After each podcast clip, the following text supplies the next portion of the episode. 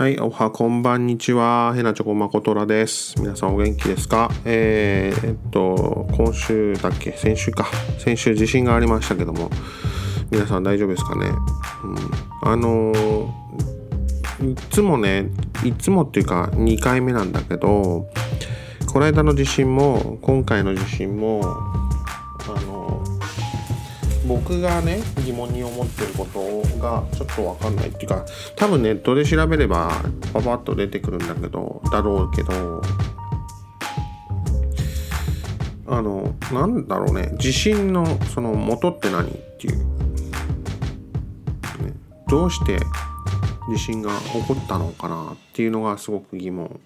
であってもちろんねあのえー、みんな大変でどんな状況なのかっていうのはまあ知りたいっちゃ知りたいんですけどそれよりもえっ、ー、と何て言うのかな地震の原因っていうのを要は何で起こったんだろうっていうことがまず知りたいですね。そのどこで起こった要は地下何キロで起こりましたとかじゃなくてその震度7だっけ7までになったその原因はまだわからないのかなっていうあもしかしたら分かってんのかもしれないけど。もしかしたら俺が検索してなくて分かってないだけなのかもしれないけど。それがちょっと毎回ねあるんですよ思うんですよ毎回っていうか2回目なんだけど。ねもう1回もう2回言ってるんだけど。うんそうねであとね例えばその例えばじゃねええっ、ー、とね今回の地震もうん何て言うんだろう。分かってたんじゃないかなっていう気がするんですよ。一部の人にた一部の人は。分かんないよ。今のテクノロジーがどんだけ進化してるのか分かんないんだけどもっとねあのちゃんとしてたらっていうのも変ですよね。なのでその何て言うんだろうな。予知できてたんじゃないかなとか思うんですよ。うん。あとさ、今思ったんだけど、今のさ、この地上僕らが住んでるところを地上だとするじゃないですか。すごいテクノロジーが発達してるじゃないですか。例えば、携帯だったり、ね、携帯でいろんなことできるわけですよね。で、もちろんみんなのみんなっていうか俺もそうなんだけどみんなはどうか知らないけど 俺はそう例えば宇宙だかどうだとかこうだとかって調べるじゃないですかいろいろとね。でいろんな情報が入ってくるわけですよ。でもこの地上を、うん、その一つの線にして上が宇宙とか空とか、えー、気象とかだったとした場合ね下に対してはなんかうーんうまく言えないけどなんか発達してないような気がしないでもないけどいや俺があの知らないだけかもしれないけどなんかそんな気がするんだよね。うん例えばねあの地下のいや誰がねダウンロードするかわかんないけど例えば地下のねその動きをえーと、ツイートツイートしてるとかそんなアプリがあるとかそういう情報が入ってくるね。そういうアプリがあるとか したらいいんじゃねえかなとかって思ってるんですけどね。うん。どうなんですかね。ね。だってあもうもちろんあのそのなんだタイでも洪水があった時にほら一時あのアプリがバーって出回ってねあのいろいろと情報をかき集められたわけじゃないですか。本当に一瞬のうちにできましたよね。あのアプリが。ババババババッと。出てその状況がわかるわけですよね。そのどこがどれくらい水が溜まっててどこが、えー、どう通行止めでみたいな。でねいろいろ早いですよね情報って。とりあえず早いですよね。例えばえー、っとまあ日本の津波があった時なんかも多分僕が思うには日本で仕事をしている皆さんよりも早くね僕らねに情報がびっくりしたぐらいですから例えば僕が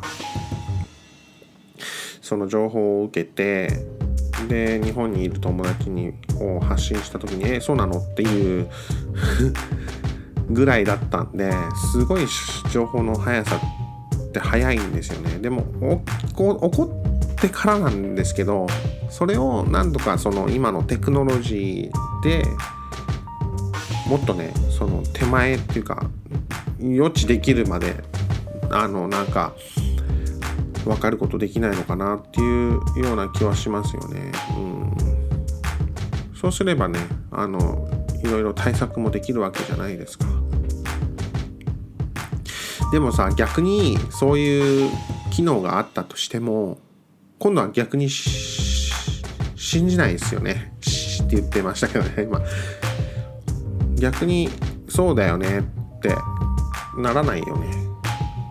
本当かよってなっちゃうよね。だって俺がそうだもん。散々、散々話してきといてなんだよって話ですけど、例えばそのアプリがあって、えー、今日こここここうなりますって、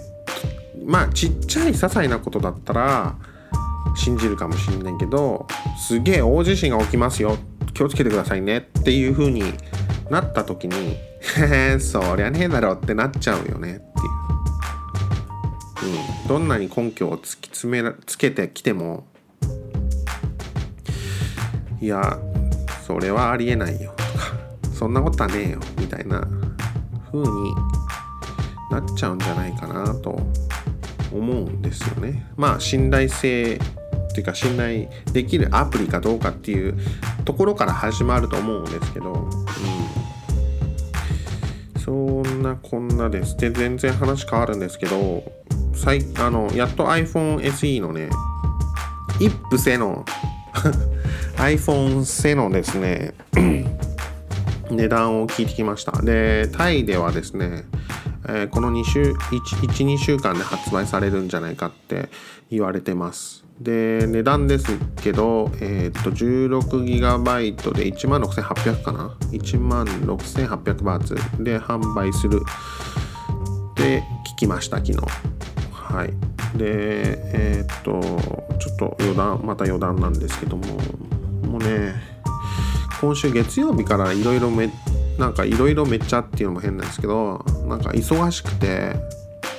自分のやりたいことができてないって当たり前ですけど普通 普通そうだろうって言われますけどなんか叱られそうですけども。そうなんですよ。あの月曜日からちょっと自分のペース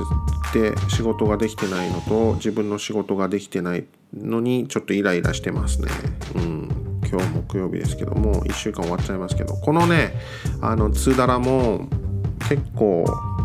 もう本当にやっちゃえって感じで今しか時間ないから今撮っちゃえっていうような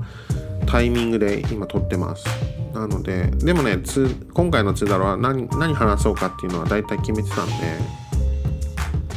よかったんですけどこれで何も決めてなかったので大変なことになってます。多分収録できてなくて、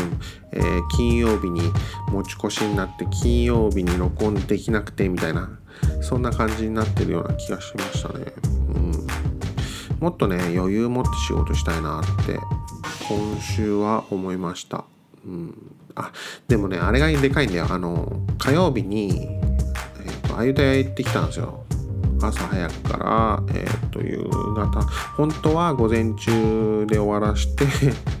帰ってきてみたいなゆっくりみたいな予定をしてたんですけどもね。やっぱりね結構いろいろありますね。うん。なんか自分の意思で動けないんですよね。このこの3日間は自分の意思で動いてなかったような気がしますね。そこが多分いけないかな。まあそんなこんなですけども、えー、今週も、えー、もう時間が来てしまいましたもっとねあのいろいろと話したかったんですけど多分端折って星折ってじゃないです端折って変なくだらないこのツッコミとか入れて ごまかしてるところがあると思いますけど。はい、時間が来ましたんで、えー、今日も聞いてくれてどうもありがとうございます。えー、また来週、お会いしましょう。ああともう一つ。えー、っとねツーダラも番外編で動画やろうかなって考えてます。あのー、まだ予定なんでどうなるかわかんないんですけどそんな感じです。では来週またお会いしましょう。さよなら。